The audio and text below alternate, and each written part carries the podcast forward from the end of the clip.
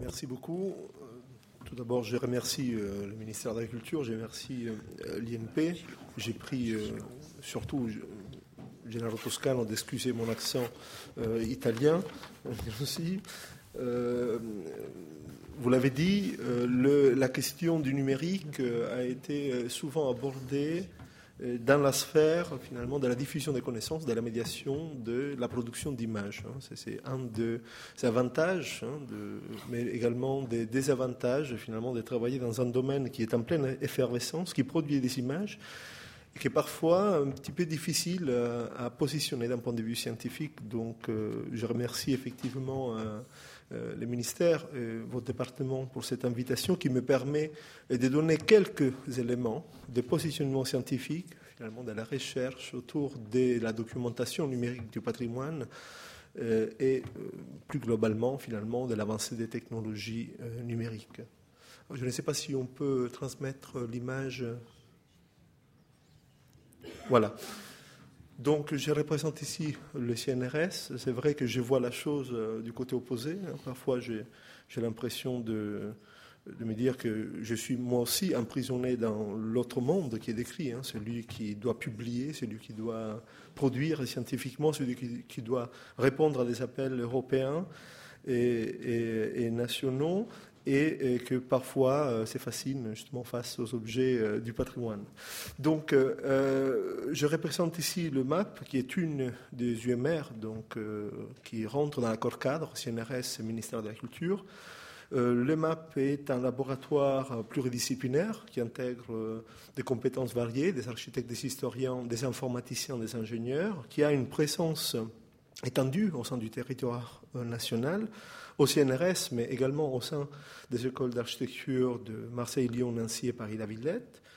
qui euh, s'appuie sur un projet scientifique qui est fondé sur l'interdisciplinarité, qui maîtrise euh, un éventail de technologies autour de la numérisation, de la, visualisation, mais également, on le verra finalement, de la,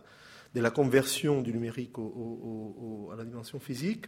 et euh, que désormais compte un certain nombre d'activités de transfert des résultats des recherches, un transfert des technologies vers les spécialistes euh, de la conservation, vers également euh, la communication au grand public. Alors récemment, le, MAP a mis en place un partenariat que je, tiens à mentionner avec le CCRP, hein, le Centre interdisciplinaire de conservation et restauration du patrimoine à Marseille, qui euh, permet donc à ces collectifs euh, de s'enrichir quelque part dans sa réflexion, hein, dans son dialogue, euh, de la présence des conservateurs, donc des géologues, des chimistes, des, des, photographes du patrimoine, donc quelque part finalement de cet écosystème qui été déjà bien décrit et représenté aujourd'hui et qui va apporter euh, une dimension complémentaire qui relève de l'imagerie scientifique, de la caractérisation physico-chimique euh, des matériaux. Donc il est évident qu'aujourd'hui, les nouvelles technologies euh, ouvrent des possibilités d'échange, de création, d'éducation, de, partage des connaissances, et euh, il est normal de constater que l'introduction de ces technologies numériques aujourd'hui impose non pas seulement l'adoption de nouveaux outils, mais surtout un renouvellement des méthodologies d'études. Un renouvellement que j'essaierai de, un renouvellement méthodologique que j'essaierai de vous présenter hein, avec trois euh, euh, petits focus donc qui concernent le relevé, l'analyse des formes et la visualisation d'informations et des connaissances. Ce sont des, sujets finalement que l'on a retrouvés aujourd'hui hein, dans les présentations et qui nous permettront de, comprendre à quel point aujourd'hui les technologies doivent être intégrées à l'intérieur d'une réflexion euh, qui concerne la documentation des objets du patrimoine. Alors, l'approche que l'on essaie de développer euh, au sein du laboratoire est une approche interdisciplinaire, logiquement à l'intersection, vraiment à l'intersection entre les sciences de l'information, les sciences humaines et sociales, euh, ce qui nous permet quelque part d'avoir un regard profond sur l'instrumentation numérique, hein, donc euh, la numérisation, la modélisation géométrique et les systèmes d'information, mais surtout en même temps euh, ce qu'on appelle une distance critique hein, qui permet d'évaluer, d'expliciter le potentiel de ces représentations dans un contexte d'observation, d'analyse. Et surtout finalement ce qui nous permet de faire euh, ce que j'ai essayé de représenter aujourd'hui avec trois petits clins d'œil euh, dans ma présentation que j'ai ajouté en écoutant vos, présentations, les présentations précédentes, de euh, faire en sorte finalement que les développements et les avancées scientifiques euh, soient mis en perspective historique, notamment pour que les sciences du patrimoine puissent s'approprier de la dimension numérique. Donc il est évident qu'aujourd'hui, il y a des domaines comme l'informatique graphique en général, la modélisation géométrique, la robotique également, la, la photogrammétrie, la lasergrammétrie, qui est en train de produire des avancées vraiment extraordinaires, des ruptures sur le plan technologique, en ce qui concerne l'acquisition des données spatiales, c'est-à-dire l'acquisition des de formes, hein, la description géométrique de ces formes et la restitution de l'apparence visuelle. Euh, on peut mentionner très rapidement les outils qui commencent à apparaître dans notre domaine, les scanners laser, les scanners laser à triangulation optique, la photogrammétrie qui, évolue jour après jour, qui commence à, devenir le pivot autour duquel la démocratisation de la numérisation 3D est en train de tourner, et également tous les domaines de la robotisation, de l'automatisation des acquisitions, ce qui permet d'envisager à la fois de, euh, comment dirais-je, de, de, collecter des grandes quantités de données, mais parallèlement, ce qui permet également d'imaginer des suivis temporels hein, euh, de, l'état de conservation de certains sites. Et euh, logiquement, ces technologies s'associent à la conversion numérique de tout un tas d'outils hein, qui relèvent de l'imagerie scientifique, qui ont toujours été utilisés, qui ont été développés pour l'analyse de l'état de conservation des, euh, euh, des objets patrimoniaux. Aujourd'hui, le vrai problème ne se situe pas sur le plan technologique. Ces domaines sont en train d'avancer à grands pas. Le problème se situe sur le plan méthodologique. C'est-à-dire que, euh, si vous voyez dans ces schémas, il y a une liaison, une liaison historique, hein, qui relie le, ce qu'on appelle le relevé et la représentation hein, d'un objet, d'un bien. je fais référence à l'architecture, logiquement qui est l'élément euh, qui permet de, bien identifier quelle est la valeur sur le plan cognitif, finalement, de l'observation d'une forme, c'est-à-dire euh, cette liaison entre relevé et représentation est ce qui euh, représente le mieux à quel point la, le contrôle d'un aspect technologique, technique, finalement, doit être déterminé par un objectif d'observation et d'analyse. Alors, je, vais prendre quelques euh, exemples, hein, quelques échantillons hein, des thématiques, des problématiques de recherche actuelles. Première est ce, qu'on appelle la fusion de données. Aujourd'hui, tous ceux qui travaillent autour des objets euh, du patrimoine, à la fois pour la mentalisation, pour la, pour la conservation,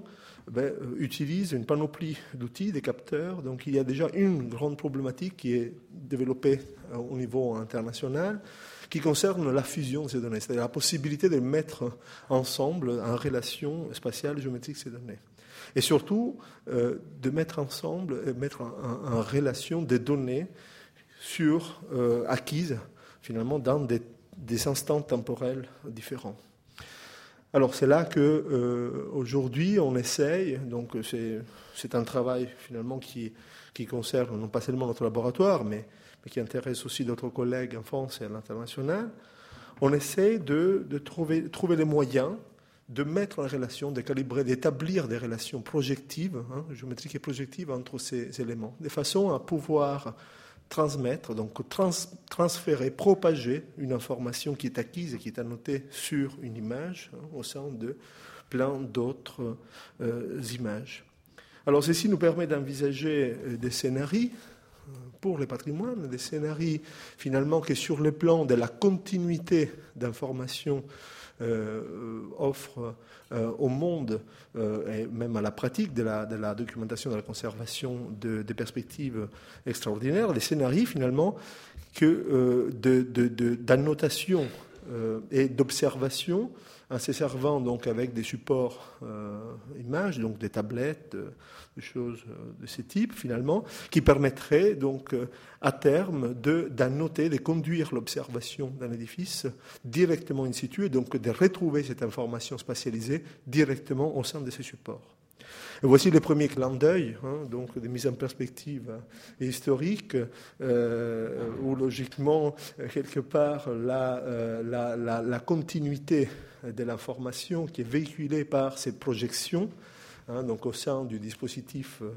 euh, de la codification de, de, de, donc de, de moyens de restitution, était déjà à l'origine hein, de l'invention de, de Brunelleschi. Mais ce qui est encore intéressant à observer, c'est que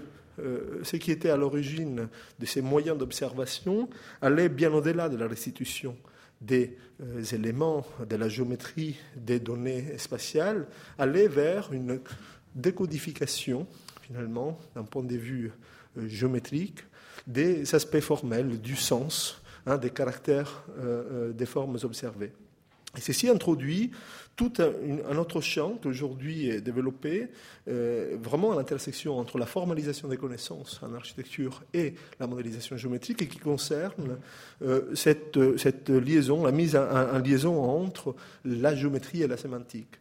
On a travaillé depuis des années autour de la constitution des modèles hein, modèle, c'est-à-dire de la, formalisation des connaissances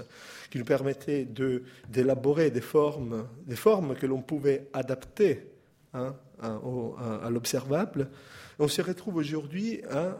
à, avoir des approches totalement euh, euh, renversées, c'est-à-dire, euh, bon, pour citer justement le fameux processus top-down et bottom-up, c'est-à-dire essayer d'analyser de, des masses euh, de données, donc des grandes collections d'objets, et de faire émerger des éléments de sémantique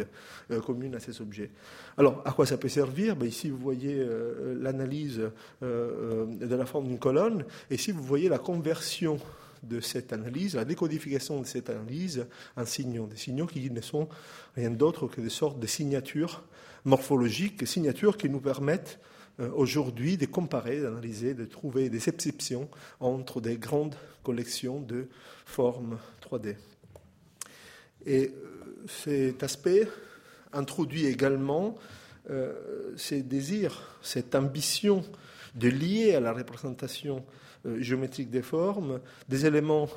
de sémantique, c'est-à-dire des attributs qui permettent de de faire transiter la notion de représentation géométrique tridimensionnelle vers la, notion des systèmes d'information,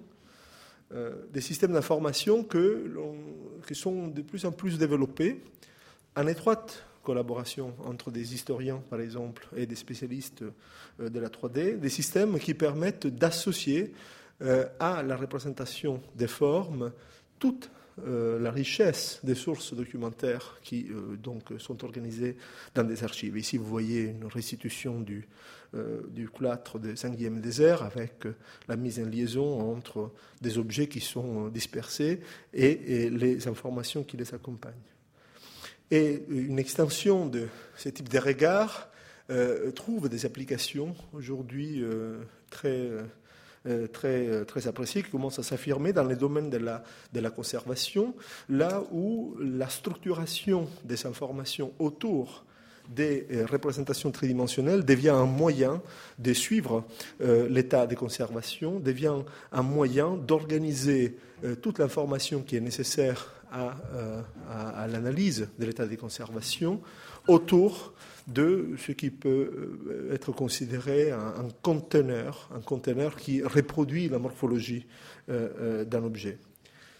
Et ceci ouvre également le regard vers une autre dimension qui est,